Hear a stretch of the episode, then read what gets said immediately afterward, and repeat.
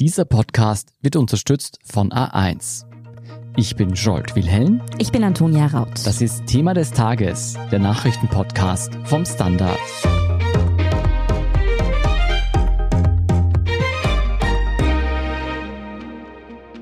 Es geht in Österreich einfach nicht so richtig voran mit dem Impfen und die vierte Corona-Welle nimmt gleichzeitig immer weiter an Fahrt auf. Eine gefährliche Kombination, auf die die Politik nun reagiert.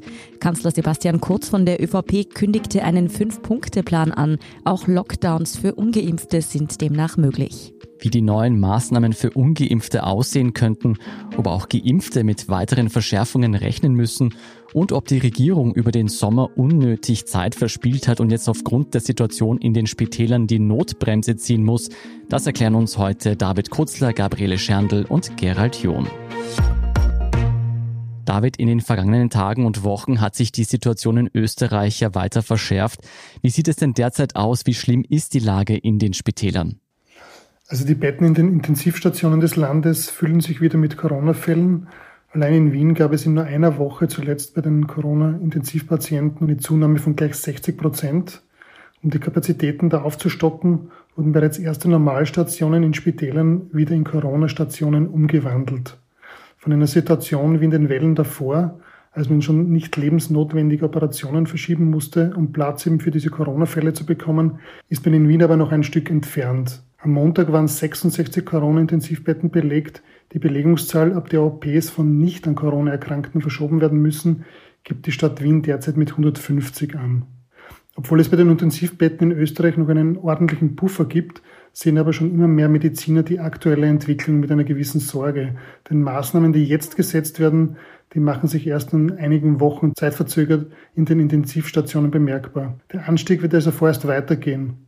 Zudem belegen schwer erkrankte Corona-Fälle die notwendigen Intensivbetten über einen längeren Zeitraum. Da muss man auch dazu sagen, der überwiegende Großteil der Patientinnen und Patienten auf Intensivstationen ist ungeimpft. Du hast jetzt von Wien gesprochen. Wie ist denn die Entwicklung in den Bundesländern? Unterschiedlich. Während Kärnten zum Beispiel einige wenige Operationen bereits verschieben musste, gab das Burgenland am Montag nur ein einziges belegtes Corona-Intensivbett an. Österreichweit muss man aber sagen, das Covid-Prognose-Konsortium geht davon aus, dass die Zahlen weiter steigen werden und österreichweit könnten Anfang kommender Woche bereits 200 positive Fälle auf Intensivstationen liegen. Diese Zahl wurde im Vorjahr erst Ende Oktober übersprungen. Damals, muss man auch dazu sagen, gab es allerdings noch keine Impfung. Ela, angesichts dieser Entwicklungen lauschten alle ziemlich gespannt, als sich Kanzler Sebastian Kurz gestern Montag im ORF-Sommergespräch zum Corona-Fahrplan für den Herbst geäußert hat. Welche konkreten Maßnahmen hat er da denn angekündigt? Also so richtig konkrete Maßnahmen waren das jetzt eigentlich noch nicht. So wurde das aber auch nicht formuliert. Also eigentlich wurde das ja schon vor dem Sommergespräch aus seinem Büro ausgeschickt und da war die Rede von Schwerpunkten im Umgang mit der Pandemie. Also das sind jetzt eher so Leitlinien als jetzt ganz klare Schritte und Maßnahmen, denn die tatsächlichen Beratungen mit den Ländern und auch mit Expertinnen und Experten, die finden ja erst morgen statt. Da wird es dann wohl noch ein bisschen konkreter. Du, wenn gleich auch Kurz jetzt nicht konkrete Maßnahmen vorgelegt hat, einen Plan hat er ja vorgelegt. Wie will die Regierung dieser vierten Welle begegnen? Also in dem Fünf-Punkte-Plan, der da gestern verschickt wurde, da ist zum Beispiel die Rede davon, dass Auffrischungsimpfungen konsequent durchgeführt werden. Also das ist so ein bisschen eine Nonar-Aussage oder auch, dass die Schulen offen bleiben sollen. Das ist ja auch die bekannte Position vom Bildungsminister Heinz Fassmann. Aufhorchen ließ da schon eher die Ankündigung, dass es keine generellen Lockdowns mehr geben soll. Der Nachsatz da war, dass es eben Schutzmaßnahmen nur noch für ungeimpfte Personen geben soll. Was das jetzt ganz genau heißt, darauf wollte der Kanzler sich aber auch im Sommergespräch noch nicht festlegen. Außerdem war die Rede davon, dass künftig nicht mehr nur die Sieben-Tages-Inzidenz als Grundlage für Entscheidungen zur Pandemiebekämpfung herangezogen werden soll, sondern die Bettenbelegung auf den Intensivstationen und Punkt 5 war dann noch, dass der Kontrolldruck bei den 3G-Nachweisen verstärkt werden soll. Mhm. Nochmal zurück zu dieser neuen Bewertungsgrundlage, die du angesprochen hast. Was hat es denn mit dieser auf sich? Das ist ja schon seit eineinhalb Jahren so, dass all diese Corona-Maßnahmen, die da getroffen werden, die können ja nicht einfach aus der Luft gegriffen werden. Die müssen einerseits fachlich begründet sein, also es muss irgendwie wissenschaftlich Sinn ergeben. Und andererseits gibt das Gesetz einen ganz klaren Rahmen vor, auf welcher Grundlage diese Maßnahmen getroffen werden dürfen. Fünf dieser Grundlagen gibt es. Das sind laut Covid-19-Maßnahmengesetz die Neuinfektionen und Cluster, dann noch die Clusteranalyse, also bei wie vielen Fällen auch der Ursprung bekannt ist. Die Testpositivrate, Tourismus- und Pendlerinnenströme spielen da rein und eben auch die Belegung der Normal- und Intensivstationen in den Spitälern. Also die Sieben-Tages-Inzidenz ist eigentlich jetzt auch gar nicht die einzige Grundlage für die Bewertung der Situation, auch wenn das ein bisschen so geklungen hat gestern im Sommergespräch. Und die Spitalsbetten, die spielen dafür eh jetzt auch schon eine Rolle. Ob das jetzt tatsächlich die alleinige Grundlage für alle Maßnahmen sein wird, das ist noch offen. Ich halte es aber eher für unwahrscheinlich. Dafür bräuchte es nämlich eine Gesetzesänderung. Mhm. Was es schon gibt, was auch kürzlich passiert ist, war zum Beispiel dieser Hochrisikogebiete-Erlass. Da hat der Gesundheitsminister Wolfgang Mückstein per Erlass festgeschrieben, dass künftig in der Bewertung eines Risikogebiets auch die Durchimpfungsrate eine Rolle spielt, eben zusätzlich zu diesen fünf Kriterien, die wir da gerade besprochen haben. Was in den letzten Wochen immer wieder diskutiert wurde und immer intensiver diskutiert wurde, ist ja diese 1G-Regelung. Und die hat jetzt auch der Bundeskanzler nochmal aufs Tableau gebracht. Würde diese 1G-Regelung nicht massive Einschränkungen oder gar Lockdowns für ungeimpfte bedeuten? Wäre das rechtlich überhaupt möglich? Naja, zuallererst, das ist alles noch relativ unkonkret momentan. Aber massive Einschränkungen, die sind natürlich möglich, die hatten wir ja schon, und zwar nicht nur für ungeimpfte, sondern für alle. Dass es aber jetzt wirklich einen Lockdown für ungeimpfte geben wird, also im Sinne von, man darf die Wohnung nicht mehr verlassen, außer der und der und der Grund trifft zu, das, was wir halt kennen von den letzten eineinhalb Jahren Pandemie, darüber diskutiert momentan eigentlich niemand. Mhm. Und das wäre auch aus rechtlicher Sicht schwieriger zumindest als zum Beispiel eine Ausweitung der Maskenpflicht oder so für ungeimpfte weil in der Pandemiebekämpfung ja immer das gelindeste Mittel angewendet werden muss. Aber dass man jetzt zum Beispiel bestimmte Bereiche nur noch für Geimpfte öffnet, das wäre unter Umständen schon vorstellbar und das ist ja auch in der politischen Debatte längst angekommen. Das wird ja seit Monaten in Wahrheit immer weiter eingeengt. Siehe Clubs zum Beispiel. Wenn da jetzt die Genesenen noch wegfallen würden, das wissen wir noch nicht, ob dem so sein wird, dann wären wir da ja bei 1G. Rechtlich ist es eben so, dass die goldene Regel für alle Maßnahmen eben diese fachliche Begründung ist. Also wenn es so ist, dass zur Pandemieeindämmung das gelindeste Mittel ist, dass man 1G einführt, dann, so sagt zumindest das Groß der Juristinnen, mit denen wir laufend reden, dann ist das schon eine verfassungs- und gesetzeskonforme Maßnahme. Dann kann das schon so sein, ja. Die Clubs hast du bereits angesprochen, dass dort ja 1G eigentlich schon gar nicht mehr in so weiter Ferne ist.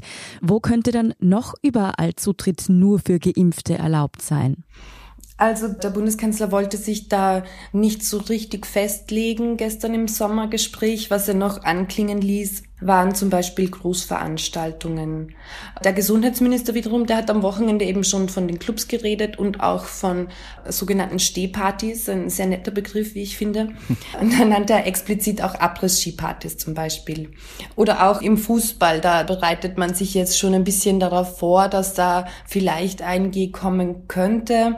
Aber wo wirklich ganz konkret das jetzt kommen wird, das wäre jetzt Kaffeesud lesen. Du, eine Befürchtung ist ja, wenn es zu einer strengen 1G-Regelung kommt, dass es auch zu mehr Fälschungen kommen könnte von Impfzertifikaten. Sind denn strengere Kontrollen geplant?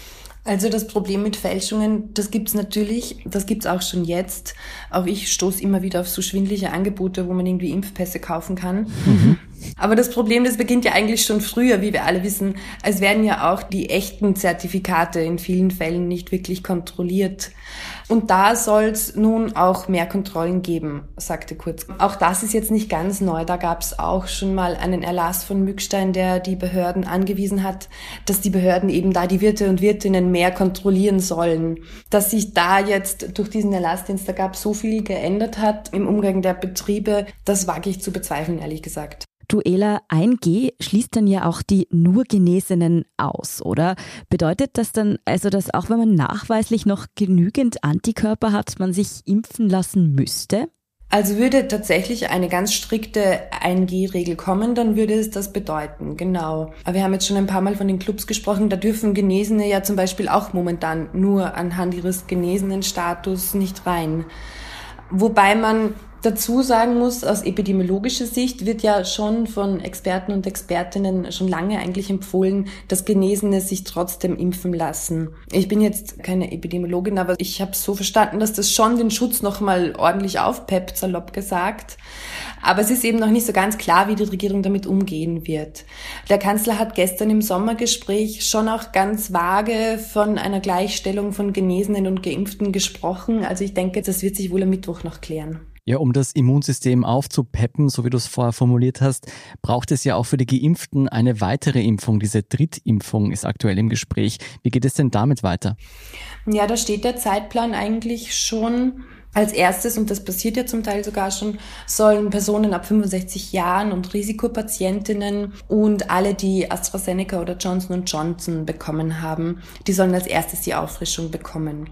Und zwar nicht später als neun Monate nach dem Zweitstich oder Erststich bei Johnson Johnson und nicht früher als sechs Monate. Die zweite Kategorie sind dann die Leute, die mit Pfizer oder Moderna geimpft wurden. Die sollen den dritten Stich neun bis zwölf Monate nach der Vollimmunisierung bekommen. Und für die Gruppe der 12 bis 18-Jährigen, da wird jetzt momentan noch keine Auffrischung empfohlen. Da sind aber die Impfungen ohnehin erst Ende Mai angelaufen. Also da ist auch noch ein bisschen Zeit, sich das zu überlegen. Dann würde ich sagen, machen wir hier kurz eine Werbepause und schauen uns nachher an, was der Gesundheitsminister zu all dem sagt und welche neuen Aussagen vom deutschen Corona-Experten Christian Drosten gerade für Aufregung sorgen. Bleiben Sie dran. Das beste Internet ist das, das einfach immer funktioniert. Das Highspeed-Internet von A1. Schnell, stabil und mit stärkster WLAN-Power. Jetzt mit 100 Euro Bonus inklusive Gratisaktivierung. Jetzt du. Mehr unter a1.net slash Internet. Du kannst alles im 5-Giganetz von A1. Ela, was sagt denn eigentlich der Gesundheitsminister zu all dem? Folgt da noch ein konkreter Maßnahmenplan von Mückstein? Der hat am Wochenende schon so zitzelweise ein paar Infos rausgegeben, eben zum Beispiel die Sache mit den Stehpartys. Und was er auch meinte, war, dass aus seiner Sicht die sogenannten Basismaßnahmen wieder verstärkt werden sollten. In einem Interview sprach er da zum Beispiel von einer Maskenpflicht indoor, also dass er das gut finden würde, wenn man drinnen wieder Masken tragen müsste. Und er hat auch betont, dass FFP2-Masken besonders sicher seien, also auch, dass man da wieder zurückgeht vom Mund-Nasenschutz zur FFP2-Maske ist nicht ausgeschlossen. Und im Raum steht zudem noch eine Verkürzung der Gültigkeitsdauer von PCR-Tests und Antigen-Schnelltests, wie es sie ja in Wien zum Beispiel schon gibt. Alledem muss man eben vorausschicken, die Beratungen finden morgen statt und momentan legt halt jeder mal auf den Tisch, was er präferieren würde. David, wie würdest du denn dieses Vorgehen des Kanzlers und der Regierung einschätzen? Irgendwie kommt mir vor, dass die Regierung tatenlos durch den Sommer gesteuert ist und jetzt für den Herbst die Notbremse gezogen werden soll dass die Bundesregierung den Sommer für Impfkampagnen oder ähnliches nicht genützt hat. Das hat auch das Rote Kreuz bereits heftig kritisiert. Hier hat man tatsächlich eine Chance einfach liegen gelassen, Impfskeptiker von der Notwendigkeit einer Impfung zu überzeugen, um diese Pandemie eben in den Griff zu bekommen. Stattdessen sprach die türkis-grüne Regierung lieber vom Sommer wie damals. Das haben wir alle in den Ohren. Dieser Fehler mhm. zeigt sich auch deutlich in den Daten zur Impfkampagne. Also die Zahlen gehen deutlich nach unten, so lassen sich aktuell so wenige Menschen impfen wie fast zu Beginn der Impfkampagne Ende Jänner zum Beispiel. Und damals herrschte aber noch ein massiver Mangel an Impfstoff und viele Leute wollten sich impfen lassen und kamen nicht zum Impfstoff. Österreich ist beim Impffortschritt aber mit aktuell rund 59 Prozent Vollimmunisierten selbst unter den EU-Durchschnitt gerutscht. Das Ziel von 70 oder gar 80 Prozent Vollimmunisierten wäre beim aktuellen Impftempo noch Monate entfernt. Sebastian Kurz hat ja auch gesagt, dass die Pandemie für die Geimpften vorbei sei. Aber da frage ich mich, ist es nicht trotzdem noch ein Risiko für mich als geimpfte Person, wenn die Intensivstationen voll sind und ich womöglich, wenn ich einen Unfall habe oder eine Operation brauche, kein Bett bekommen könnte? Da hast du völlig recht. Wenn ein Intensivbett zur Mangelware wird, darf bei Notfällen nicht zwischen Geimpften und Nicht-Geimpften unterschieden werden. Das sollte hoffentlich niemals zur Diskussion stellen, weil wo fängt man hier an? Bei den Rauchern, den Extremsportlern oder anderen Gruppen, die sich einem Gesundheitsrisiko aussetzen? Die Bundesregierung sollte eher dafür Sorge tragen, dass es im Bereich der Intensivbetten gar nicht zu dieser Triage-Situation zwischen Geimpften und Nicht-Geimpften kommen kann. Gerald, nicht nur der Kanzler hat mit seinen jüngsten Corona-Äußerungen aufhorchen lassen, auch Deutschlands Corona-Auskenner Nummer eins, Christian Drosten, hat für einiges an Aufsehen gesorgt. Er meinte, Corona werde zur neuen Grippe und er würde sich aktuell fast schon gern infizieren lassen. Wieso denn das auf einmal? Naja, der deutsche Corona-Guru sehnt sich jetzt nicht nach einem Spitalsaufenthalt, um da gleich alle Missverständnisse auszuräumen. Er spricht davon, er hätte gerne eine Infektion auf seine bestehende Impfung draufgesattelt, wie er selber gesagt hat. Na, er meint, diese Kombination aus Impfung und Infektion sei ein sehr guter Weg, um eine wirklich langanhaltende, belastbare Immunität zu erlangen. Da bilden dann sogenannte T-Zellen lokal Antikörper und das sei dann sehr robust gegen eine künftige schwerere Infektion und das soll quasi ein Booster für die Impfung sein. Also er hat sogar davon gesprochen, ja, er hat sich darauf eingestellt, sich einmal, zweimal, dreimal noch zu infizieren. Das würde die Immunabwehr eben stärken. Was man jetzt natürlich ein kleines Aber so ein bisschen heranziehen muss, ich meine, es gibt ja auch bei denen, die trotz Impfung erkranken, immer noch ein paar, die schwer dran erkranken, vor allem wenn man irgendwelche Vorerkrankungen hat. Und es ist natürlich auch lästig, wenn dann zum Beispiel diese Infektion irgendwie entdeckt wird, weil dann muss man ja in Quarantäne. Wenn man gerade auf Urlaub fahren will und man muss wegen einer Infektion, auch wenn die leicht ausfällt, in Quarantäne, ist das natürlich auch lästig. Du, und wie würdest du seine Aussage interpretieren, dass Corona zur Grippe wird? Heißt das, er rechnet damit, dass Corona uns jetzt einfach erhalten bleibt, auch auf die nächsten nächsten vielen Jahre? Ja, das sagen also viele Experten, sagen, so ganz aussterben wird das nicht. Es wird wahrscheinlich immer nötig sein, irgendwie die Impfung zu erneuern. Und da meint Drosten eben, eigentlich soll es ja kein Ziel sein, dass wir ständig uns impfen lassen müssen, sondern eine eigene Immunabwehr aufbauen. Und insofern sei es ein Vorteil, wenn man zusätzlich zur Impfung sich infiziert. Weil in den allermeisten Fällen verläuft ja eine Infektion zusätzlich zu einer Vollimmunisierung ja nur milde. Meistens merkt man es gar nicht. Mm, für Geimpfte wäre also ein sogenannter Impfdurchbruch, wenn man sonst gesund ist und das gut wegstecken kann, fast schon begrüßenswert. Demnach, was passiert aber, wenn man die Pandemie bei den ungeimpften sozusagen durchlaufen lässt? Kurze Anmerkung noch zum Impfdurchbruch. Impfdurchbruch meint ja immer dann, wenn es eine Infektion gibt, die auch Symptome hat. Also vielleicht ist nicht unbedingt mhm. ein Impfdurchbruch wünschenswert, sondern würde sagen eine Infektion, die man am besten gar nicht merkt. Zusätzlich zur Impfung wäre das Idealszenario. Aber zur Frage, naja, wenn man die Infektionen jetzt bei den Ungeimpften völlig durchlaufen lässt, dann wird das passieren, was wir im letzten Jahr auch schon gesehen haben.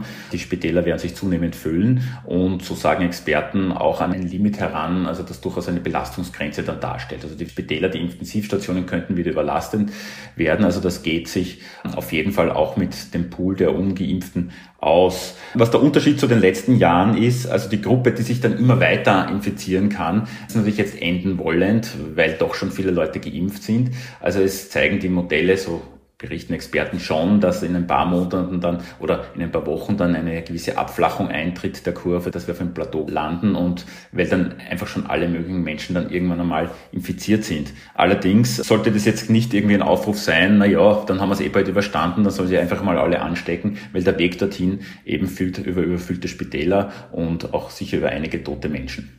Das ist ja auch ein guter Punkt. Was ist denn mit denjenigen, die sich noch nicht impfen lassen können, also vor allem Kinder unter zwölf und jene, für die die Impfung nicht empfohlen wird? Ja, für die Kinder unter zwölf, wie du gesagt hast, gibt es keine Impfung. Also man rechnet damit, dass es das irgendwann vielleicht einmal im Winter geben wird, wenn alle Tests irgendwie positiv ausfallen. Also in dem Sinn, dass es also auch da die Nebenwirkungen nicht zu groß sind. Ja, man muss dazu sagen, also desto jünger die Menschen, desto geringer ist die Gefahr, wirklich an Covid schwer zu erkranken. Also für ein gesundes Kind ist die Chance, schwer an Covid zu erkranken, schon sehr klein. Allerdings natürlich können Kinder das Virus auch weitertragen, eben an andere Menschen, die eben noch nicht geimpft sind. Also insofern sind sie schon noch ein Faktor in der Pandemiebekämpfung. Und es gibt schon noch einzelne Fälle, also es gibt schon das Phänomen von Long Covid, das noch nicht so wirklich erforscht ist. Auch da rechnet man eher nur in einem kleineren Prozentbereich. Aber ganz wegwischen kann man das auch nicht. Ja. Bis dahin ist es so, dass sich halt Kinder testen lassen müssen also unter zwölf Jahren, eigentlich nur in Wien. Da muss man schon ab sechs Jahren, wenn man in ein Restaurant will oder in ein Schwimmbad zum Beispiel, einen Test vorweisen. Also da gilt quasi die 3G-Regel, außer dass es halt Impfungen dann nicht geben kann bei den Kindern. Im Rest Österreichs ist es erst ab zwölf. Es gibt auch verschiedene Pläne in den Kindergärten mit Lollipop-Tests, auch ein Testregime aufzubauen, so ähnlich wie es in den Schulen ist. Und dann für die Gruppe, die sich nicht impfen lassen kann, aus gesundheitlichen Gründen, ja, die müssen sich halt auch testen, müssen alle Vorsichtsmaßnahmen einhalten, sind besonders gut beraten, da aufzupassen. Und was auch immer jetzt entschieden wird am Mittwoch, also ich denke mir, es kann keine Diskriminierung für diese Gruppe geben. Also die kann ja nichts dafür, die hat sich nicht aus freiem Willen nicht impfen lassen. Also die müssten von eventuellen Verschärfungen für Ungeimpften ausgenommen bleiben. Ja, auch Ela hat ja schon angesprochen, dass sie einen Lockdown für ungeimpfte eher für unwahrscheinlich hält. Welche Maßnahmen denkst du denn könnten noch kommen? Hältst du eine 1G-Regel auf viele Lebensbereiche ausgeweitet für realistisch und könnte auch auf die bereits Geimpften noch einmal ein schärferer Herbst zukommen? Naja, kommt darauf an, was man unter einem Lockdown versteht. Also ein Lockdown nur für Ungeimpfte, der wirklich alles, das ganze Spektrum umfasst, wie es schon war, bis hin zu Ausgangssperren sehe ich jetzt so nicht. Momentan wird davon gesprochen, mal bei der Nachgastronomie mit Nachteilen zu beginnen, also dass da wirklich nur Geimpfte und wahrscheinlich Genesene hinein dürfen. Das hat auch insofern einen Sinn, dass man halt nicht nur die Ansteckungsgefahr an sich in der Nachgastronomie, also da Leute eng zusammenkommen, eindämmt, sondern dass man auch einen gewissen Hebel hat, jene Gruppen, wo viele noch nicht geimpft sind, eben bei den jüngeren Menschen dazu zu bewegen. Also die werden schon merken, okay, wenn ich dann nicht mehr fortgehen kann am Samstagabend, lasse ich mich vielleicht halt doch lieber impfen. Das macht schon Sinn. Ja, wenn sich die Spitäler immer weiter füllen, wenn das nicht in den Griff kommt, dann halte ich schon für denkbar, war, dass der Lockdown für Ungeimpfte sozusagen immer weiter angezogen wird, dass dann irgendwann einmal vielleicht die Gasthäuser drankommen, ja. Und ich meine, ich weiß nicht, wie sich die Pandemie entwickeln wird, aber undenkbar ist es vielleicht nicht, dass dann auch Ausgangsbeschränkungen kommen, wiewohl das dann schon ein hartes Stück wäre, weil muss zuerst das gelindere Mittel ausgeschöpft werden. Ob es jemals für einen Lockdown für alle kommt, also auch für die Geimpften, weil die Situation derartig entgleist. Die meisten Experten sehen das nicht unbedingt mit der Ausnahme, wenn jetzt wieder eine Virusmutation auftaucht, die den Impfschutz wirklich stark unterläuft, dann kann das schon im Bereich des Möglichen sein. Ja, dass uns eine solche neue Mutation erspart bleibt, das hoffen wir natürlich alle. Vielen Dank auf jeden Fall für diesen Überblick, Gerald John, David Krutzler und Gabriele Scherndl. Bitte. Wir sind gleich zurück.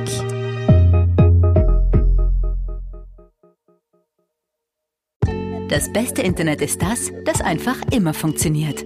Das Highspeed-Internet von A1. Schnell, stabil und mit stärkster WLAN-Power. Jetzt mit 100 Euro Bonus inklusive Gratisaktivierung. Jetzt du. Mehr unter a1.net slash Internet. Du kannst alles im 5-Giganetz von A1. Und hier ist, was Sie heute sonst noch wissen müssen. Erstens, die wirtschaftlichen Kosten des Klimawandels könnten deutlich höher ausfallen als bisher angenommen. Das geht aus einer neuen Studie hervor, die Forscher aus Europa und den USA durchgeführt haben. Demnach könnte das Bruttoinlandsprodukt weltweit in diesem Jahrhundert klimabedingt um etwa 37 Prozent sinken. Das wäre rund sechsmal so viel wie bisher angenommen.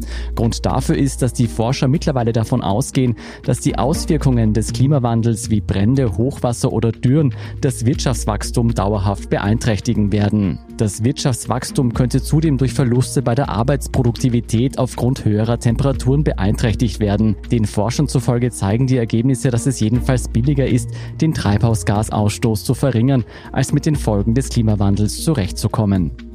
Zweitens, in Paris beginnt heute Dienstag der Prozess um die Terroranschläge vom 13. November 2015. In der Konzerthalle Bataclan bei der Übertragung eines Fußballspiels und auf den Straßen ermordeten Attentäter damals 130 Menschen, fast 700 wurden verletzt. Die Terroristen ordneten sich selbst dem islamischen Staat zu. 20 Angeklagte stehen nun in Paris vor Gericht. Es ist die Rede von einem Jahrhundertprozess mit über 1700 Nebenklägern und mehr als 300 Anwälten. Hunderte Zeugen sollen aussagen, darunter auch viele Opfer. Die Verhandlung wird schon jetzt als historisch angesehen und komplett gefilmt, um im Staatsarchiv aufbewahrt zu werden. Und drittens, El Salvador führt Bitcoin als offizielles Zahlungsmittel ein. Es ist ein großer Schritt für das kleine Land. Einen ähnlich bedeutenden machte es vor genau 20 Jahren. Damals führte El Salvador den US-Dollar als offizielles Zahlungsmittel ein. Seither ist das Land von der Geldpolitik der US-Notenbank abhängig. Dass es sich durch Bitcoin vom Dollar unabhängiger machen will, das glauben Experten aber nicht. Sie vermuten eher, dass die Regierung versucht, ein kryptofreundliches Umfeld zu schaffen, um sich dadurch für aufstrebende Unternehmen aus der Branche attraktiv zu positionieren. Denn als Zahlungsmittel für den Alltag eignen sich Bitcoins derzeit eher weniger. Mehr zu Bitcoins als offizielles Zahlungsmittel und natürlich auch die übrigen News zum aktuellen Weltgeschehen finden Sie wie immer auf derstandard.at. Großen Dank all jenen, die uns auf Apple Podcasts oder Spotify folgen und eine nette Rezension geschrieben oder eine 5-Sterne-Bewertung gegeben haben. Und ein ganz besonders großes Dankeschön all jenen, die unsere Arbeit mit einem Standard-Abo oder einem Premium-Abo über Apple Podcasts unterstützen. Gerne auch Freunden weiterempfehlen. Wir sind natürlich auch offen für Kritik, Verbesserungsvorschläge und auch Themenideen. Schicken Sie uns am besten an podcast.derstandard.at. Ich bin Antonia Raut. Ich bin Scholt Wilhelm. Baba und bis zum nächsten Mal.